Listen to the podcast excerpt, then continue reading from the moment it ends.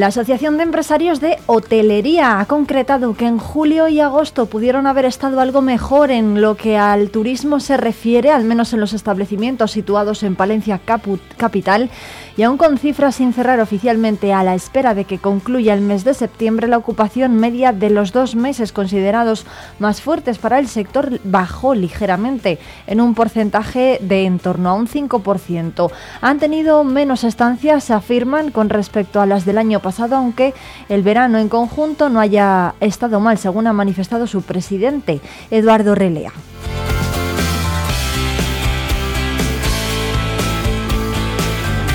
Según, publica hoy Diario Palentino, el turismo rural repuntó en julio y agosto y la ocupación media se acercó al 80%. En cuanto a la reciente celebración de las fiestas de San Antolín, coincidiendo con el inicio de septiembre, tampoco se produjo un incremento destacado de pernoctaciones en la ciudad, porque en 2022 tuvieron lugar en similares fechas y fueron las previstas. Este mes de septiembre esperan mantener una ocupación parecida a la de julio y agosto. La organización de algunos congresos compensa el hecho de que se haya perdido buena parte del turista típico vacacional de fin de semana al irse a otros lugares. Esperan que se pueda recuperar, aunque sin llegar a las cifras del pasado verano.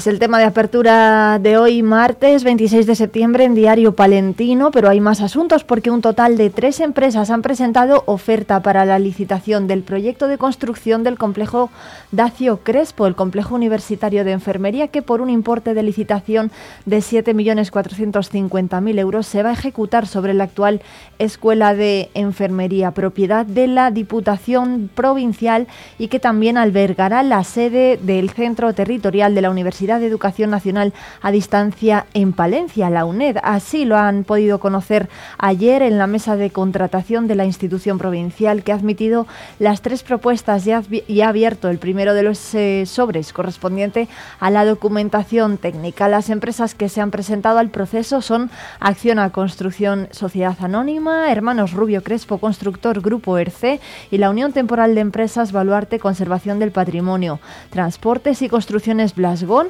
además de Itumar Palencia.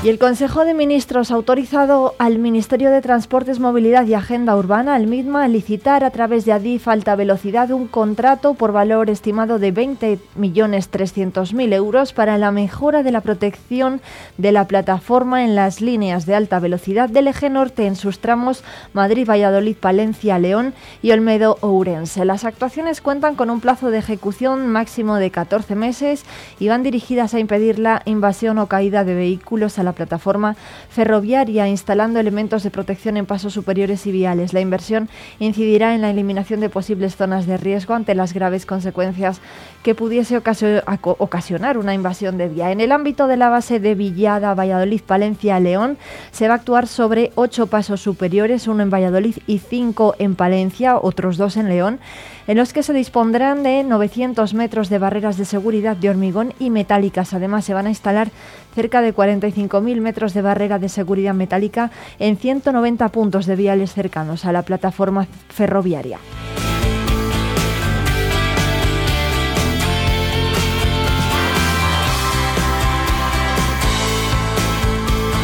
Y la delegada del Gobierno en Castilla y León, Virginia Barcones, aseguró, aseguró ayer en Palencia que de los 1.300 posibles beneficiarios del bono cultural joven, lo han solicitado 839 en la provincia, lo que supone un 64%. En este sentido, Palencia es la provincia que porcentualmente tiene un mayor número de solicitudes realizadas por encima de Valladolid, que con un 62% presenta el segundo mejor porcentaje, seguida de Burgos y Salamanca.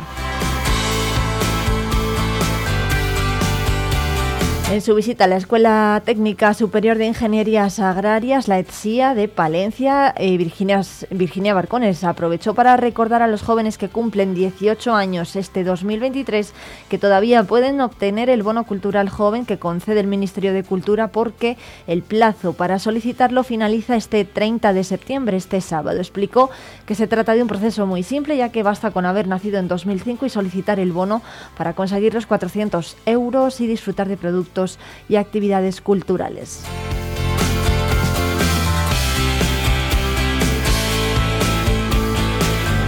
Y más cultura precisamente porque desde mañana y hasta el 15 de octubre se pueden adquirir en las taquillas del Teatro Ortega y en la web del festival jazzpalencia.es el abono para el décimo Jazz Palencia Festival a un precio de 80 euros que va a incluir cuatro grandes conciertos protagonizados por otros tantos instrumentistas de categoría internacional. Todos ellos serán en el Ortega. Allí estarán, por ejemplo, el guitarrista Mike Stern el viernes 10 de noviembre, la pianista japonesa Hiromi el sábado 11 la saxofonista y cantante Camille Zurman, que actuará junto al cuarteto del gran percusionista Darrell Green el viernes 17 y el contrabajista Kyle Eastwood el sábado 18 de noviembre. La presencia de este último constituye un guiño a la fidelidad del público del Jazz Palencia Festival con motivo del décimo aniversario.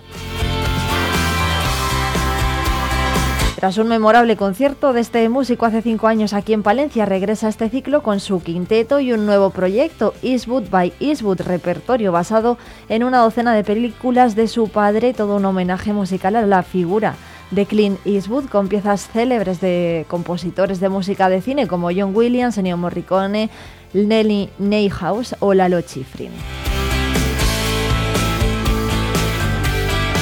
También sonarán temas de otras películas como Banderas de nuestros padres, Gran Torino o Cartas desde Iwo Jima.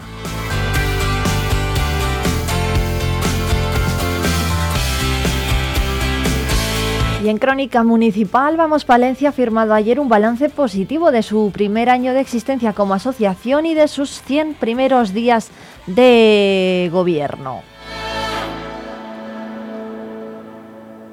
De gobierno en el ayuntamiento, un periodo en el que aseguran ha ejercido una oposición constructiva diferente a la que venían haciendo, dicen los partidos nacionales, y en la que han puesto el foco en la necesidad de, de dinamizar y diversificar y fortalecer el tejido empresarial local para lograr empleo de calidad y evitar así la despoblación. Seis son los hitos de estos 100 primeros días que vamos Palencia, fruto del acuerdo de 2020 para 2027, sellado con el PSOE y que dio la alcaldía a Miriam Andrés. En primer lugar está la primera reunión de la mesa del Alfoz que que a propuesta de Vamos Palencia reunió a alcaldes de los municipios limítrofes a la ciudad para mejorar la coordinación en temas tan importantes como el desarrollo empresarial, la movilidad o la seguridad.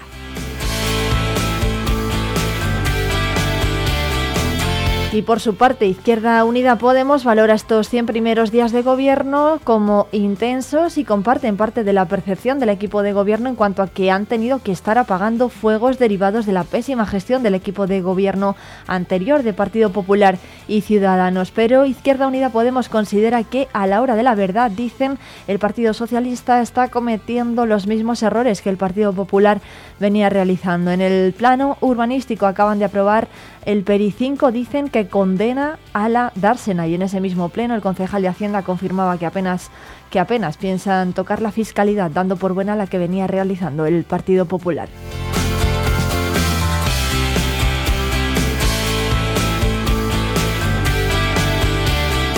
Son las 8 y 9 minutos. Saludos de quien les habla, Irene Rodríguez, que hasta las 12 les va a acompañar en Vive Palencia, en la 90.1 de la FM Palentina. Y también saludos a quienes nos oyen desde Guardo, a través de Radio Guardo, desde la 107.2.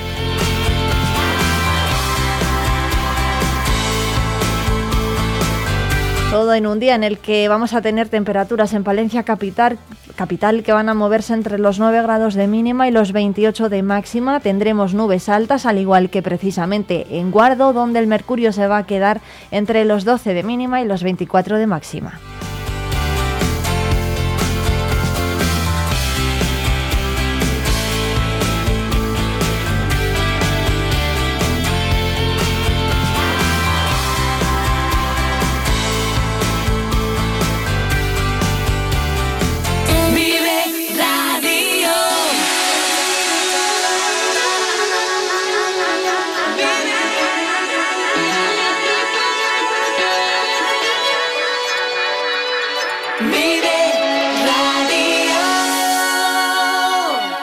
Sivial, referente en suministros industriales para Palencia y provincia. Todo en herramienta manual eléctrica de corte, rodamientos, compresores, maletines o ropa laboral, entre otros. Aunque sabemos que nuestra mejor herramienta es la atención incansable para todos nuestros clientes. Riesgo Metal, tu taller de carpintería metálica, aluminio y hierro. También automatismos de puertas. Riesgo Metal, en calle de los Bordadores 20, Valencia. Cerrato por vacaciones. Descubre los 40 pueblos de esta comarca palentina. Déjate sorprender por lugares singulares y únicos. Viaja en el tiempo a través de sus barrios de bodegas, algunos con más de 500 excavadas, o visita el mejor centro de enoturismo de España. Conoce sus secretos en el Museo del Cerrato Castellano. Y todo ello aderezado por una oferta enogastronómica de calidad. Cerratopalentino.es. Saborear lo auténtico. Talleres Multimarca Iván te ofrece la tranquilidad de dejar tu vehículo en manos de profesionales. Si buscas un vehículo de ocasión revisado y certificado, visita nuestra exposición. Talleres Multimarca Iván, en calle Alfareros 8. Los agricultores profesionales necesitamos ahorrar tiempo y dinero. Necesitamos semillas de confianza que nos den la tranquilidad de que nuestros cultivos nazcan sanos y fuertes. Necesitamos las semillas más productivas y resistentes que nos den las mejores cosechas. Los agricultores profesionales necesitamos semillas Agropal. Súmate al alto rendimiento. Tú también puedes beneficiarte. Agropal Semillas, únicos en semilla certificada. Información con Vive Radio Palencia, con Irene Rodríguez.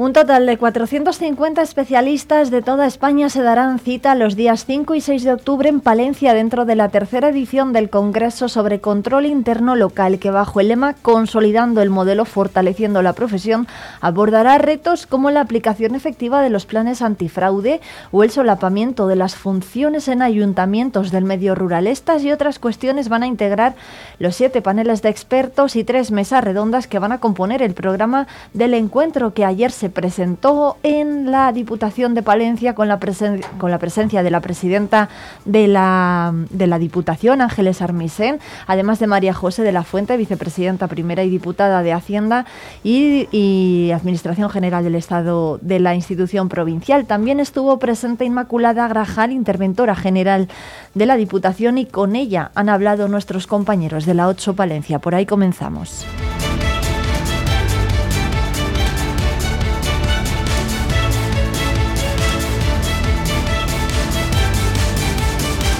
Hablamos con Inmaculada Grajal, que es la interventora de la Diputación de Palencia y la responsable de que durante los días 5 y 6 Palencia Capital se convierta en la capital del control interno local. Eh, Inmaculada, lo primero, enhorabuena por haber eh, conseguido que este Congreso, el tercer Congreso de Control, interno local se celebre en Palencia, vamos a intentar acercarles a la ciudadanía en qué consiste el control local y qué importancia tiene que este Congreso Nacional se celebre en Palencia. Sí, buenos días, muchas gracias. Bueno, pues el control viene desarrollado por los funcionarios de habilitación nacional, es decir, no somos funcionarios de las entidades locales, sino eh, es el Estado el que realiza la selección y nos corresponde llevar a cabo el control eh, eh, dentro de las entidades locales de España, sea cual sea su dimensión y su tamaño, es decir, tanto en los ayuntamientos grandes, diputaciones provinciales, mancomunidades y en los pequeños municipios también, en la figura del secretario interventor hablamos de que los secretarios interventores eh, controlan desde eh, el fraude, desde evitar que las administraciones eh, cometan en fraude, hasta el duplicidades cuando llegan subvenciones. Ahora, por ejemplo, con los, con los fondos europeos, el papel del secretario interventor es fundamental ¿no? a la hora de, de controlar esa inversión estatal, en este caso europeo, para que se invierta en tiempo y forma. Sí, ya en los últimos años se ha reforzado de forma importante la figura del interventor. se han asumido funciones de gran relevancia, es decir, desde la implantación del Reglamento de Control Interno en el 2017, que supuso un nuevo paradigma para el control, aumentando el elenco de obligaciones de estos profesionales, eh, así como el control de las reglas fiscales, la estabilidad presupuestaria, la deuda, la regla de gasto y en los últimos años, como tú comentabas, eh, con los fondos Next Generation de la Unión Europea, es muy importante el control presupuestario y contable de los mismos, el refuerzo de los mecanismos de detección, de prevención y de corrección del fraude, de los conflictos de intereses, la prevención de la doble financiación eh, y, bueno, efectivamente se ha reforzado de forma importante. Por eso congresos de estas características tienen tanta importancia. Bueno, hemos puesto en contexto a la gente que nos está escuchando, ¿no? Para que conozcan eh, en qué consiste, cuál es el papel de la figura del interventor, que es mucho más que la persona que está controlando lo que pasa en un pleno, ¿verdad? Cada, cada mes en, en las instituciones. Eh, dar a conocer y poner en común, supongo, los retos y, el trabajo de los interventores es precisamente el objetivo de este congreso que se va a desarrollar en la ciudad eh, próximamente, los días 5 y 6 de octubre. Y yo creo que, Inmaculada, lo primero que hay que hacer es poner en valor el hecho de que se haya conseguido de que este, de que este congreso se celebre en, en Palencia Capital, porque son congresos bianuales nacionales hay candidaturas muy potentes, ha habido que trabajar para que esto llegue hasta aquí, ¿no? Sí, efectivamente, el traer a Palencia 450 profesionales del sector, porque es el límite máximo que teníamos por la organización, que ya se ha cubierto prácticamente, eh, ha sido un reto importante. Eh, la IGAE, que es la Intervención General del Estado, abrió las eh, convocatorias en mayo del pasado año y desde la Diputación de Palencia, con muchísima ilusión, hemos trabajado por impulsar este proyecto, destacando las potencialidades y las fortalezas que tiene la provincia de Palencia para acogerlo, aun siendo conscientes de que podíamos tener ciertas limitaciones, pero desde luego eh, hemos presentado eh, sin ningún tipo de complejo esta eh, candidatura que ha resultado seleccionada frente a otras que eran muy interesantes también, como las presentadas por Alicante, por Huelva o por Palma de Mallorca. Bueno, esto supone un impulso para la ciudad porque 450 personas, eh, interventores de todo el territorio nacional que vengan, bueno, hay un, hay un objetivo claro, claro de dinamización de la, de la ciudad y, después, lógicamente, todas las conclusiones que se puedan obtener en un, en un, en un congreso en el, que, en el que se abordan cuestiones importantes. Sí, efectivamente, uno de los objetivos del congreso es ese, ¿no? Obtener una base común de conocimiento, eh, el poner en común eh, determinados modelos de éxito que han logrado éxito en otras entidades, eh, el difundir eh, normas y procedimientos, eh, adoptar criterios homogéneos también, puesto que todos somos conscientes de la heterogeneidad que tiene el mundo local, pero el establecer criterios de actuación comunes para todos los interventores del territorio, pues es uno de los objetivos del, Congreso, ¿no? amén de reforzar e intentar impulsar una propuesta de futuro para nuestra profesión, ¿no? reflexionar de forma colectiva sobre eh, cuestiones que nos afectan, sobre retos, eh, pues es uno de los objetivos también de este Congreso. Bueno, el reto inmediato supongo que es la gestión de los fondos europeos, ¿no? de los Next Generation, eh, Inmaculada. Supongo que es importante poner bases en común ¿no? y, que, y que entre los integrantes de esta profesión intercambien ideas para que, para que esa gestión sea eficaz. Sobre todo yo creo que la palabra es eficaz. ¿no?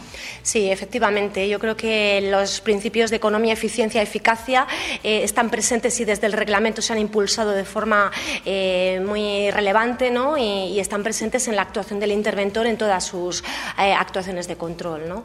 Y, bueno, mm, cabe destacar también un poco que vamos a hacer entrega en esta edición del premio a la trayectoria profesional que también se va a, entregar al interventor del Ayuntamiento de Tarragona, José Fernando Chicano Javega eh, como premio a su, toda su trayectoria profesional, no solamente eh, en, el ámbito de su, de su entidad, ¿no? sino las labores de formación y de, y de impulso y de ayuda a compañeros que ha, que ha desempeñado. Y este es un foro importante para un premio de esas características también.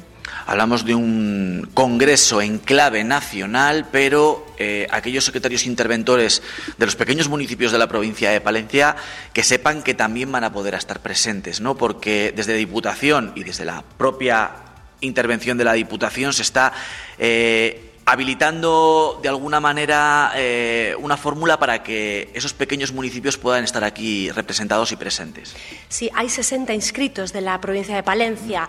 Entonces, bueno, la Diputación tuvo claro desde el primer momento que era una oportunidad para que este tipo de formación de tanta calidad llegara a los secretarios interventores que eh, quizás si no es por el hecho de que el Congreso es en Palencia no hubieran podido tener acceso.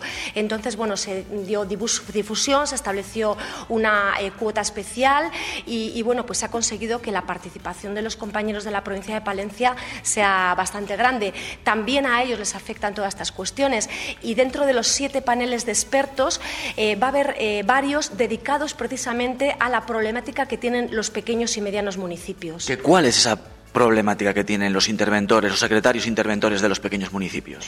Bueno, pues la cultura del control eh, puede no estar demasiado presente y eh, uno de los paneles precisamente va a abordar eh, los primeros 100 días del secretario interventor en un ayuntamiento. es decir, qué pasos tiene que dar para conseguir implantar un control interno que quizás el ayuntamiento al que llega nunca ha tenido esa cultura del control. otro panel también muy interesante va a abordar la separación de las funciones de secretaría e intervención y a veces el solapamiento. Recordemos que otros compañeros son los secretarios, que estas funciones están desdobladas en las corporaciones grandes, pero no así en las pequeñas. Y en qué medida puede en ocasiones producirse un solapamiento de estas funciones en los pequeños municipios. Es decir, cuestiones todas ellas eh, que les resultan también de gran interés a los compañeros que están ejerciendo las funciones en los pequeños y medianos municipios de todo el territorio de la, de la nación. Bueno, pues todos los éxitos. Inmaculada Grajal es la secretaria interventora de la Diputación Provincial, interventora. de la Diputación Provincial de Palencia. Ojalá que cuando finalice el Congreso, a partir del día 7, podamos decir que el éxito ha sido rotundo y, todo ha salido según lo, previsto, ¿no? Y que las conclusiones, sobre todo, ayuden al, al sector, ¿no? Sí, muchas gracias. Eh, agradecer también a los 31 ponentes y moderadores que provenientes de entidades locales, de la Intervención General Estado, de la, de la Comisión Europea, de universidades, eh, van a estar presentes aquí para dinamizar las mesas y bueno, daros las gracias, por supuesto, a vosotros que hacéis posible que este Congreso eh, llegue a, a, todos los ciudadanos, que yo creo que a todos nos afecta también. Gracias. Inmaculada Grajal, muchas gracias. Gracias.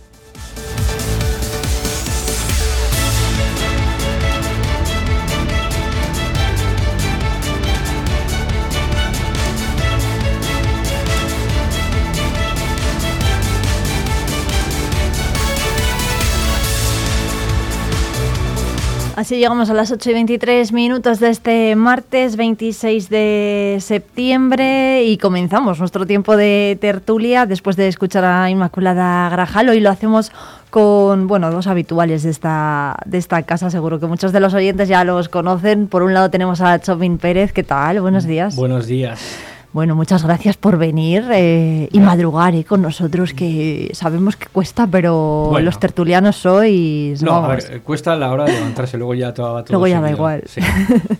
bueno, pues Tommy va a estar hoy en esta primera hora de Vive Palencia, lo va... Lo va mm, lo va a hacer, ya saben que él es el responsable de comunicación de la diócesis de, de aquí de Palencia. Lo va a acompañar Fernando Martín Aduriz. Buenos días. Muy buenos días que bueno, es eh, escritor, psicoanalista, además eh, trabaja y colabora aquí también en, Diario Palentino. Buenos días, ¿qué tal? Muy buenos días, pues muy bien, estupendamente. Muy contento de estar otra vez aquí, en estos micrófonos de la radio innovadora. Bueno, eh, vais a ser buenos hoy. Os, iba a preguntar por esto de los interventores. Es imposible. la intención veremos, a, veremos a ver cómo acabamos, cómo acabamos a las nueve. Eh, os iba a preguntar eh, por este congreso de, interventores. Van a venir de toda España y yo no sé si pensáis que se hace buena labor en Palencia con la gestión, por ejemplo, de, fondos, de ayudas, de fondos europeos que, que ahora parece que están llegando más que nunca y que, bueno, los interventores se, se, tienen que ocupar ¿no? de que se inviertan de forma adecuada y de que no se pierda ni, ni un euro. ¿Os parece importante el papel que tienen? Hombre, a ver, lo primero me parece bien que venga a Palencia. Eh, yo creo que un congreso nacional o, internacional, no me ha quedado muy claro, que se celebre en Palencia yo creo que es una buena noticia. Mejor que se celebre en Palencia que no que se celebre en Cuenca. Entonces, bienvenidos sean y que disfruten de su estancia en Palencia. Luego ya en concreto la figura de los interventores a mí mm, yo la veo un poco lejana. Eh, sé que existen y que su trabajo es fundamental para que las cosas funcionen, pero tampoco mm, no le pongo cara a ningún interventor municipal. No sé con quién, no sé ponerle un rostro. Eh, yo me imagino que su trabajo es complejo.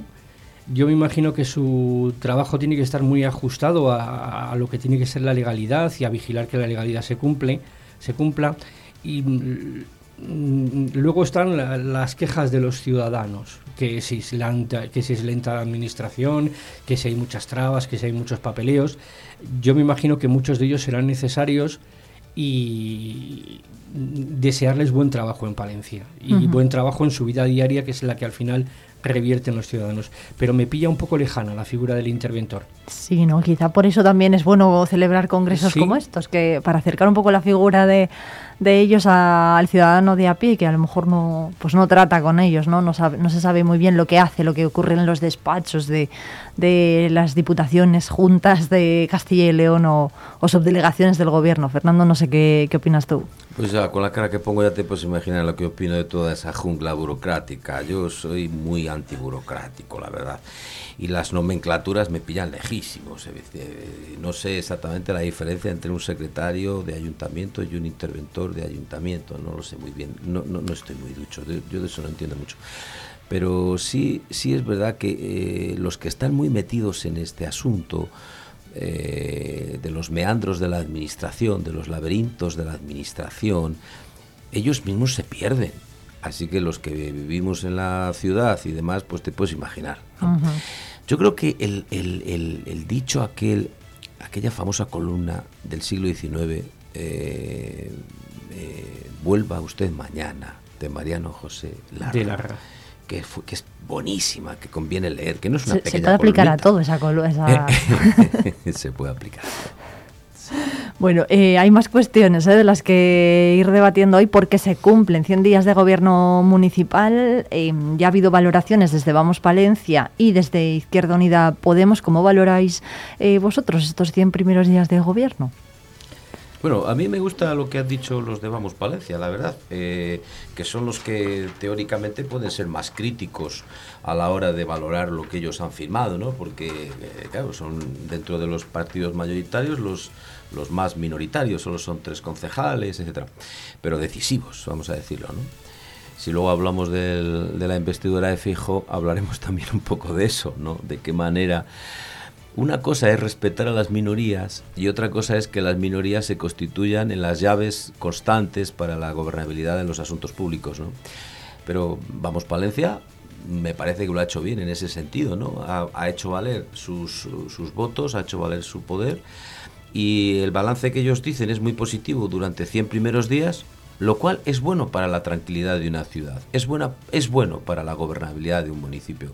Que no empecemos pegándonos, que no haya líos ya en los 100 primeros días, ya habrá líos seguro, pero que en los primeros 100 días se hayan puesto de acuerdo y decir, bueno, es positivo porque hemos puesto en marcha esto, se ve un empuje, cuando alguien llega a un, a un puesto por primera vez, se ve un empuje y unas ganas de hacer cosas. Eso es lo que hace que algunos estemos a favor de la renovación de los cargos, ¿no? de, la, de la permutación de cargos y que no se deje la permutación a estas cosas de, bueno, yo solo llevo ocho años, pero tengo mucha ilusión por seguir cambiando las cosas. Deja a otro que pase, porque la ilusión es eso, ¿no? También las ganas de llegar y hacer cosas nuevas.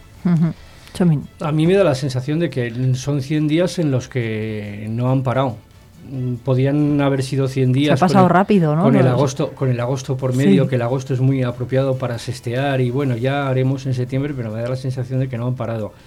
Eh, yo la valoración que hago es mm, los resultados del trabajo los sabremos en un futuro, pero me da la sensación de que se ha trabajado y eso es para felicitarse.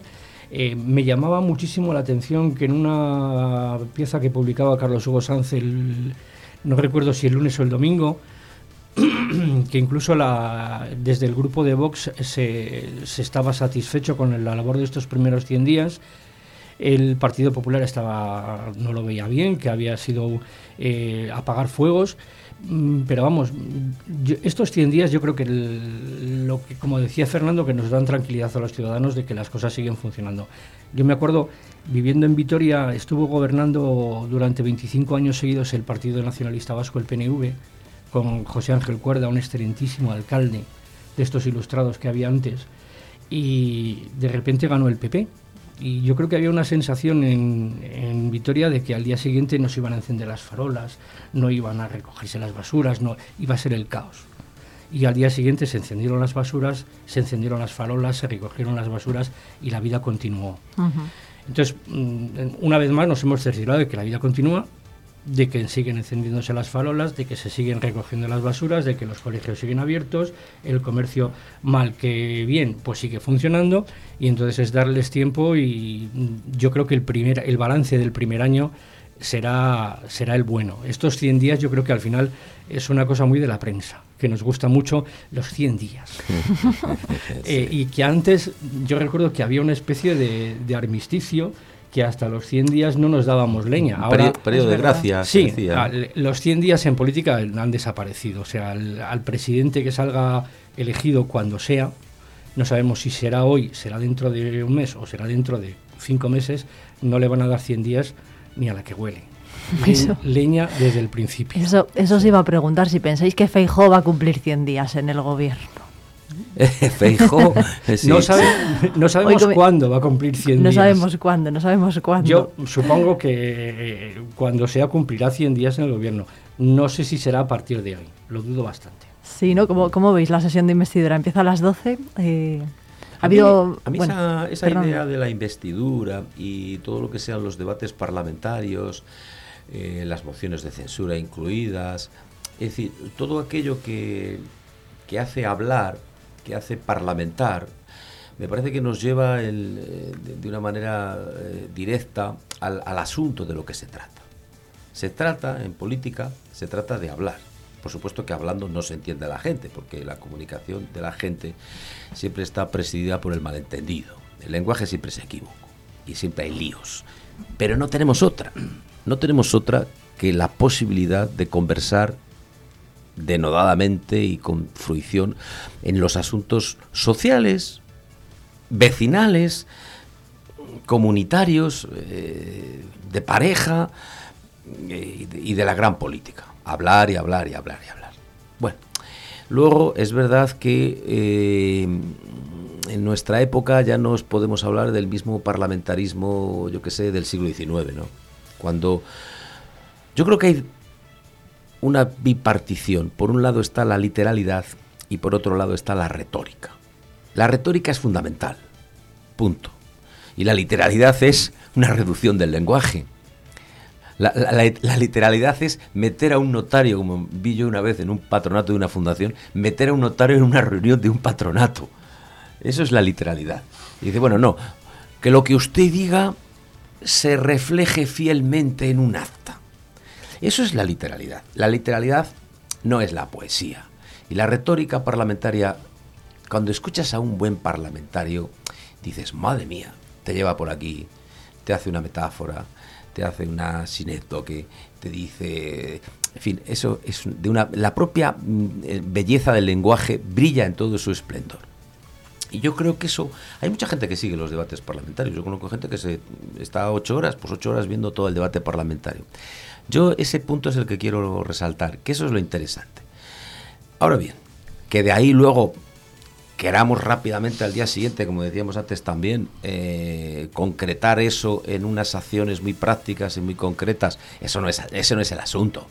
Eso luego viene la cocina, luego vienen los pactos, luego vienen las reuniones, luego viene cocinar los platos, pero el parlamentarismo, sentar las bases de un diálogo, hablar, etcétera, yo eso lo veo fundamental, vamos yo no sé si, lo ve igual que Fernando, lo de ponerte el debate de investidura mientras y escuchar a, escuchar a, todos, lo hacemos más de uno, ¿eh? yo creo, mientras estás ahí pasando el polvo o haciendo cosas por casa. Yo era de los que me sentaba a ver los debates del Estado de la Nación y, todos esos grandes debates. Sí.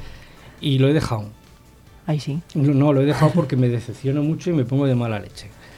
mm, la retórica parlamentaria que es necesaria está muy bien, eh, y hay algunos pues que tienen su mucha gracia, no de, de jaja, sino de, de gracia, salero, estilo.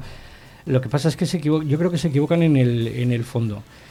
A mí me da la sensación de que en el Parlamento de bastante tiempo a esta parte no se habla con la intención de convencer a nadie que piense distinto.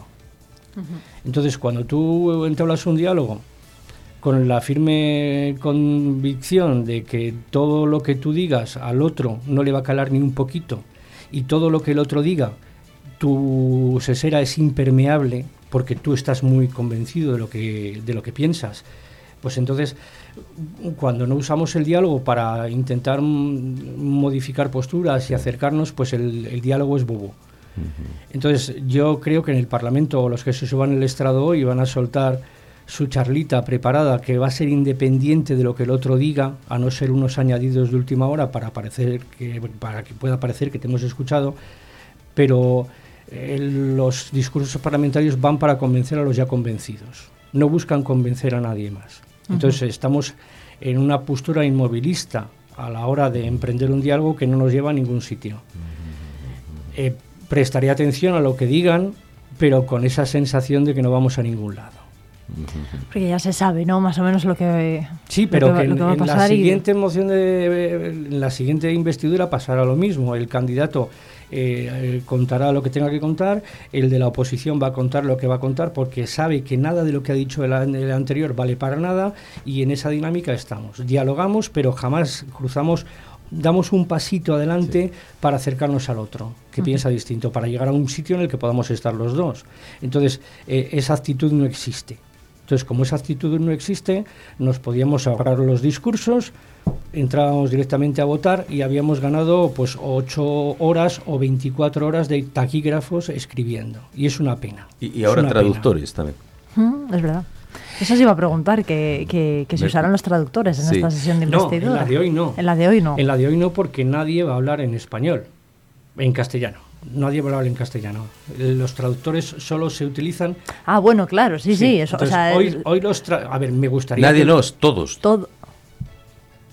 No, no, todos van a hablar en castellano. Sí, me parece que hoy por la mañana decir, ¿no? solo, me parece que hoy por la mañana solo habla Feijó me imagino que por la tarde eh, hablarán distintos grupos y alguno es posible que hablen catalán o en castellano o en gallego. Ah, dices sí, que no toca hoy, pero que realmente ya el dispositivo técnico sí que debe de sí, estar. Sí, no, y yo me imagino que estarán cobrando. Solo faltaría que solo que cobraran los traductores por minuto traducido.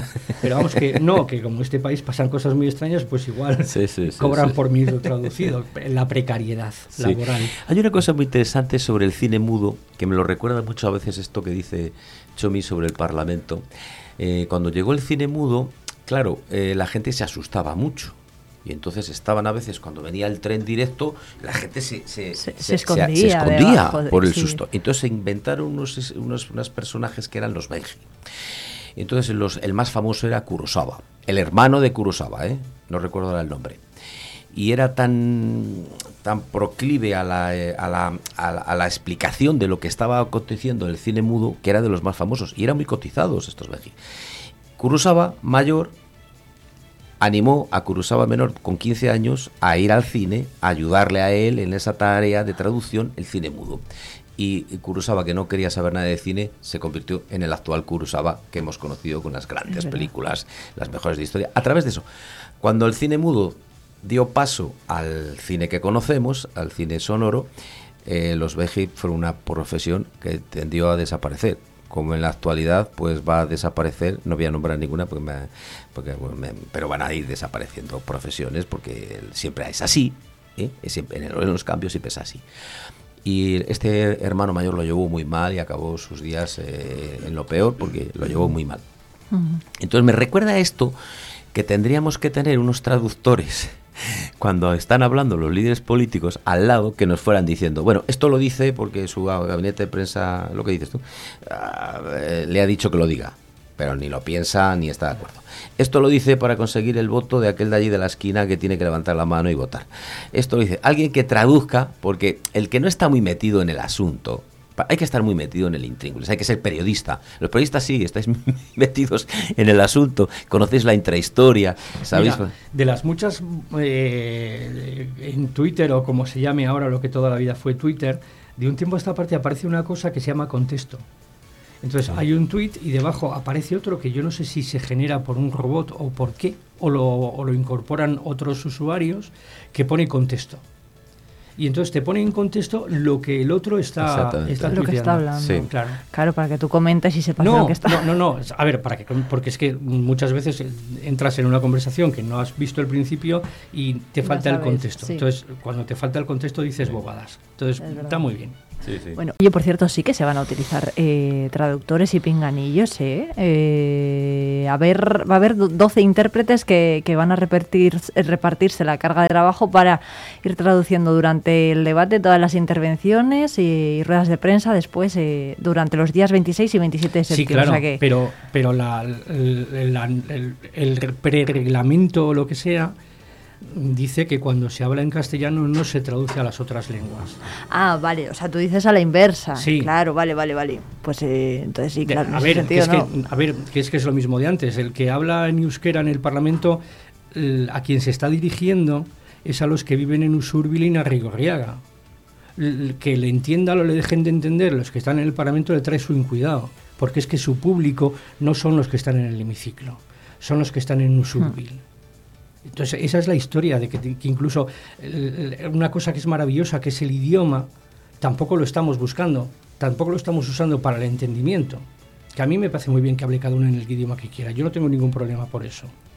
Pero es que, vuelvo a lo que decía antes, hablamos para los ya convencidos. Hablando, usando el euskera en el Parlamento no pretendo convencer a nadie de los que están en el hemiciclo, pretendo reafirmar a los que están en Hernani. Ese yo, es el objetivo. Yo, creo que eh, yo soy muy favorable a las, a las lenguas. En España tenemos cuatro lenguas y mm, los castellanos tenemos un déficit. No hemos hecho el esfuerzo suficiente para hablar la lengua de nuestros vecinos, mientras que nuestros vecinos sí hablan la lengua de Castilla. Conozco pocos castellanos que sepan euskera o gallego. A mí el gallego me gusta mucho, ¿eh? yo he estudiado gallego y el catalán me parece maravilloso, una lengua maravillosa. Los catalanes han hablado la lengua de los castellanos. Los vascos conocen la lengua de los castellanos. Los gallegos conocen la lengua de los castellanos. ¿Por qué los castellanos no conocen la lengua de sus vecinos? Bien, ese es un error histórico que hay que corregir. Dicho esto, eh, suena muy mal eh, esta cosa de vamos a traducir eh, del castellano al euskera. Pero es que algunos somos analfabetos en euskera no sabemos euskera. Ese es un déficit que hay. No es que el otro tenga más o tenga menos. Es que la riqueza de idiomas que, se habla en el mundo... Hombre, si a mí un chaval me dice, cuando le preguntan, ¿tú qué sabes idioma? Dice, sí, yo sé tres o cuatro idiomas. Eso es una maravilla. Tener un hijo que sepa inglés, francés, alemán, gallego, pero eso es una... Es latín. ¿Pero pensáis que los palentinos eh, estarían dispuestos a aprender euskera o gallego o catalán? No, a ver, yo, es que creo que hay en, las zonas habitualmente monolingües, yo creo que hay un, un rum, metido en la cabeza que es que el, que quiera entenderse conmigo que hable mi idioma. Sí, ese es el punto. Vale, yo toda mi infancia la pasé en el País Vasco. La panadería debajo de mi casa era una panadería que tenía una señora de Monforte de Lemos en la que la panadera hablaba con sus amigas en gallego. Claro. En Vitoria. Por allí entraba gente y hablaba en euskera y yo hablaba en castellano, pero que cuando tú te acostumbras a vivir escuchando muchas lenguas, ese problema no existe. Tenemos una cierta desconfianza. ¿Qué me estará diciendo? Seguro que se está metiendo conmigo. Pues no, a ver, la gente tiene cosas más importantes que hacer que meterse contigo en otro idioma. Yo recuerdo, eh, trabajando en Vitoria, estar coordinando una colonia de estas de verano municipales. El coordinador era yo. Yo hablaba en castellano y ellos hablaban en euskera. Ellos me hablaban en euskera y yo les contestaba en castellano y era una traducción simultánea sin necesidad de traductor. Y no había ningún problema. Viviendo en Madrid tenía dos compañeros que eran valencianos. Habitualmente ellos hablaban en valenciano. Entre ellos, pues porque su relación es en valenciano. Yo, porque esté allí, no me tengo que sentir ofendido porque ellos, que su relación la, hablan en valenciano, hablen en valenciano. Yo me metía en castellano y la conversación surgía con normalidad. Si te pon, ahora que tenemos televisiones de todos los colores en la tele, yo muchas veces me pongo TV3 y a los 10 minutos has hecho el oído y estás entendiendo lo que pasa. El, problema, el problema no son los idiomas. a ver, aparte que los idiomas, estas lenguas cooficiales son patrimonio de los españoles. De son, todos, son un patrimonio cultural eh, que no podemos perder. Y a ver, como patrimonio cultural tiene para mí el mismo valor el catalán que la catedral, que, que la Sagrada Familia de, Gaudí. Es patrimonio de todos los españoles y, reflejo de nuestra cultura a lo largo de los siglos. ¿Cuál es el problema? El problema es el uso que se está haciendo de esto para conseguir unos votos, digamos la verdad. Sí, es un instrumento... ¿Por qué no se ha hecho antes? Porque esos votos no hacían falta. Es como la amnistía. ¿Por qué no se ha hecho la amnistía hace seis meses y es tan buena? Pues porque hace seis meses no hacía falta los votos de los que quiere la amnistía. Esa es la verdad, se puede decir. Pues hay, eso. hay ciertas cosas en las que no se podía poner la manaza en el sentido más peyorativo de la política. De los idiomas no se puede hacer política. De las banderas no se puede hacer política. De la religión no se puede hacer política porque son patrimonios muy sensibles de las personas. Pero se está haciendo política con la lengua. pero como en tantas cosas que se está haciendo política que no se debería hacer política. Sí, exactamente. El debate se embarra y se va por lugares que no debería. Eso es. Bueno, voy a poner unos anuncios y seguimos debatiendo de, de este y otros asuntos.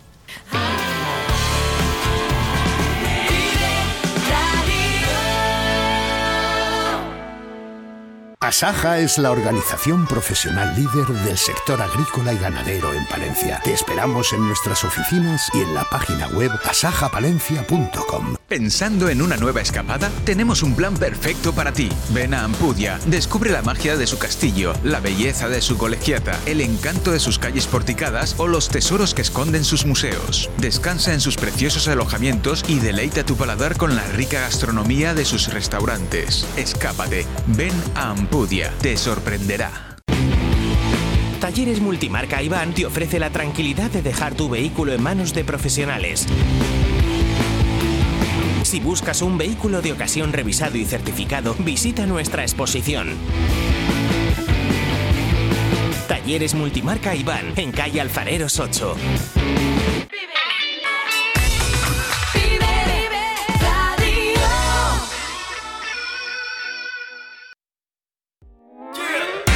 Información con Vive Radio Palencia, con Irene Rodríguez.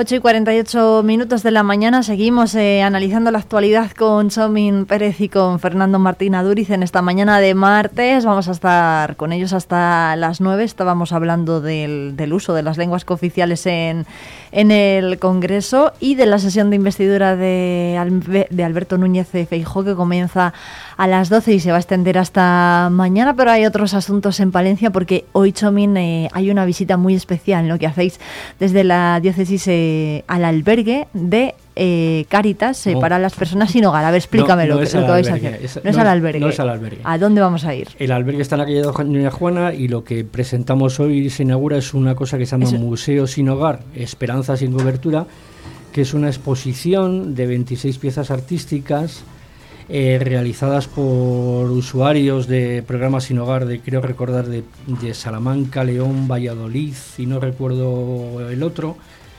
Eh, también piezas artísticas de los técnicos que acompañan estos programas y es una exposición que se va a inaugurar hoy en el Seminario Mayor, en la calle Cardenal Almaraz.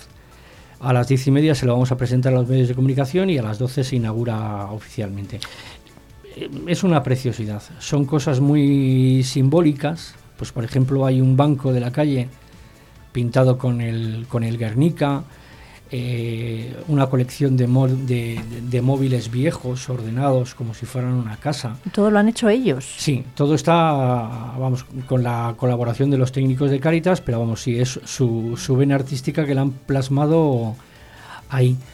Y nada, invitar a todos los palentinos a que se acerquen pues a conocer esto y como dicen siempre la gente de Caritas, pues a visibilizar esta realidad de las personas sin hogar que viven con nosotros, pero que muchas veces apartamos la mirada.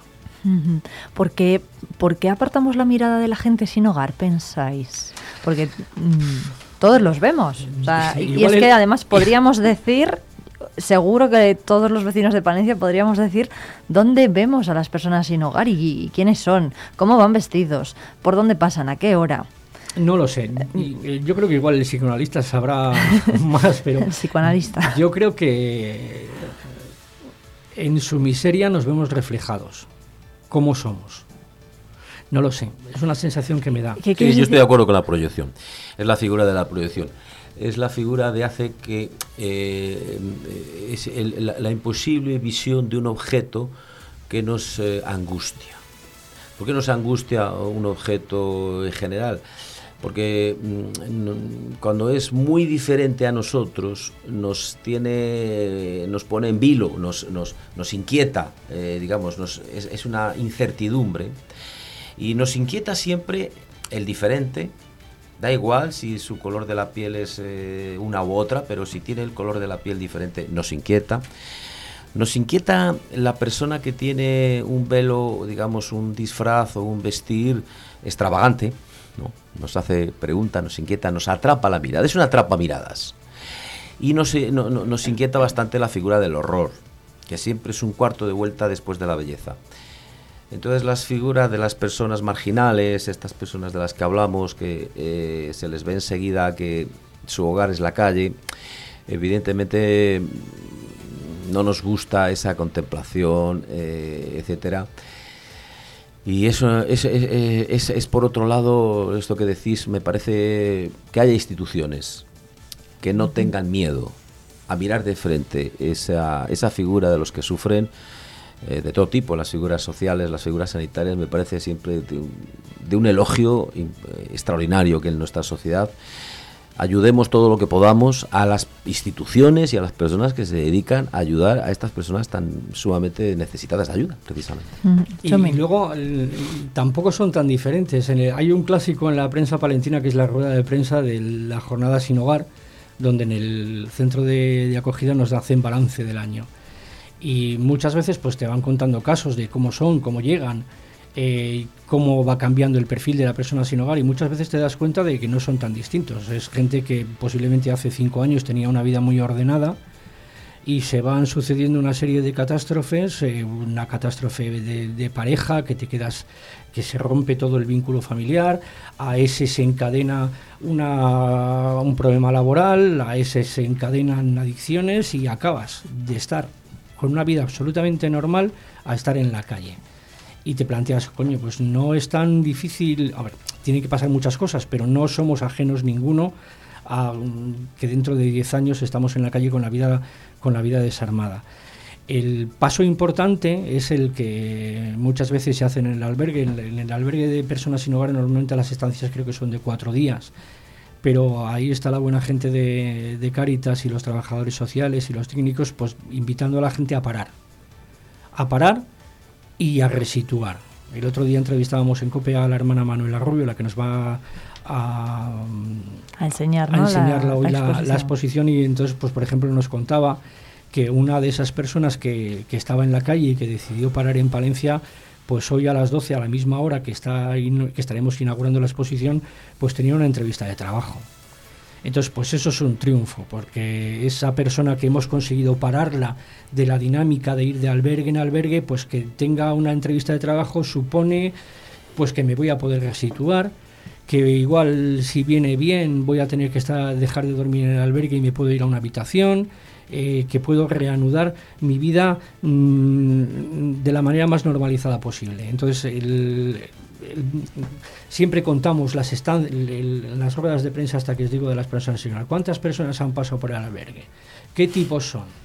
Eh, el problema grave de los, de los jóvenes, que cada vez hay más jóvenes y muchos de ellos con problemas de psiquiatría eh, y con problemas de salud mental el problema de gente mayor de, de 65 años que está en la calle, cuando no debería estar en España nadie mayor de 65 años en la calle, porque esos tienen que ser asumidos por los servicios sociales de mayores. Pero hay gente mayor de 65 años que está en la calle. Nos quedamos muchas veces con las cifras de cuántos han pasado, pero luego esa gente que para, que hace falta tener valor y valentía para parar y salir de esa rutina de la calle y decide apostar, a través de los programas de empleo, a través de los programas de, mm, desintoxicación y decir, pues mira, me voy a una entrevista de trabajo como el muchacho este de hoy, pues es para quitarse el sombrero. Se puede salir de la calle entonces. sí, sí, sí, sí. Se puede entrar en la calle, pero también se puede salir.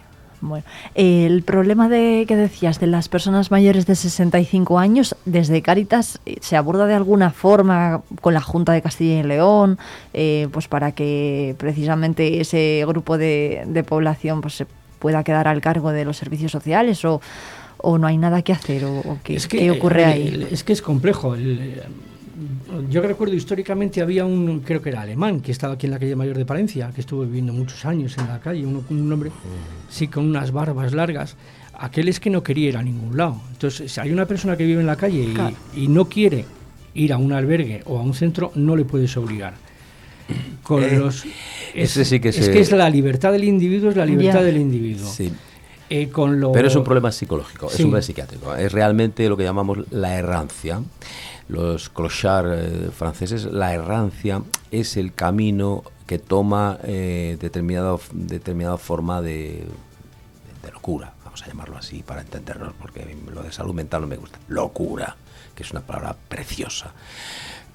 El loco necesita de algunas armas para no acabar cayendo en el abismo de la locura y él mismo se las fabrica. Es decir, eh, por ejemplo, el delirio es una tentativa de curación clarísima, pero cuando se fracasa en la construcción del delirio, no acaba de tener vías eh, completas, el loco se agarra a lo que puede y una de las armas que tiene es la errancia. Es decir, no estar dos noches en el mismo sitio. Ese es el punto.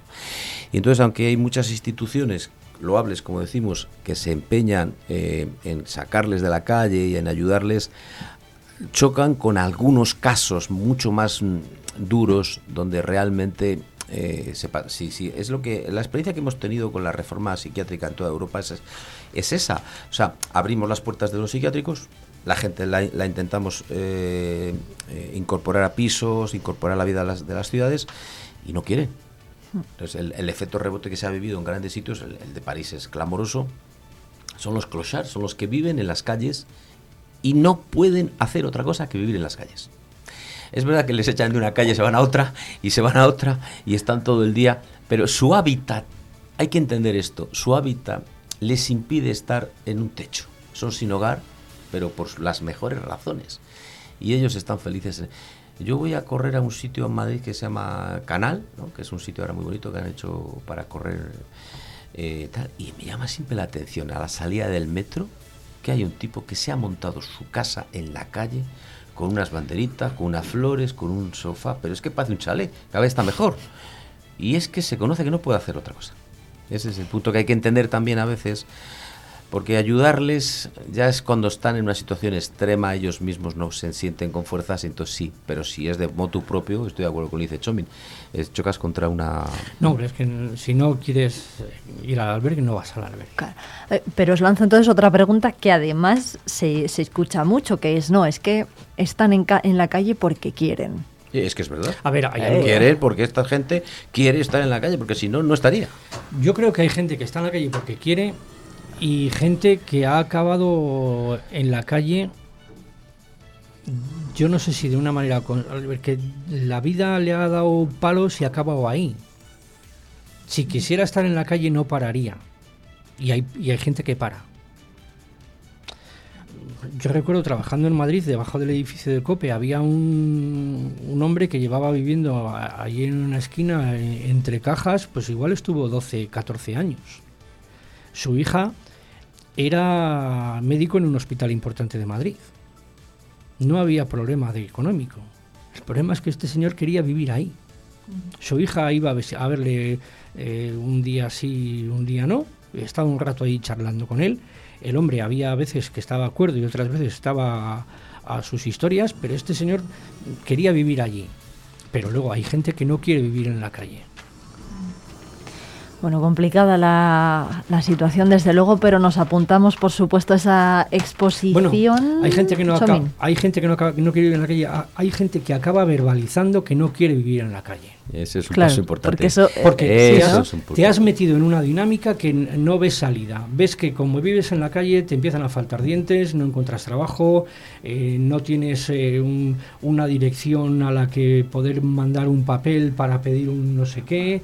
Eh, no tener hogares no solo no tener techo es no tener cobertura en la vida. Y, ahí es cuando se pide ayuda, ¿no? Que es el, que es el paso. Bueno, pues eh, Chomín Pérez y Fernando Martín Aduriz son las nueve. Muchísimas gracias por acompañarnos en esta primera hora aquí en directo en Vive Palencia, que nos vemos muy pronto. Digo yo que sí. A ti, Irene, muchas gracias.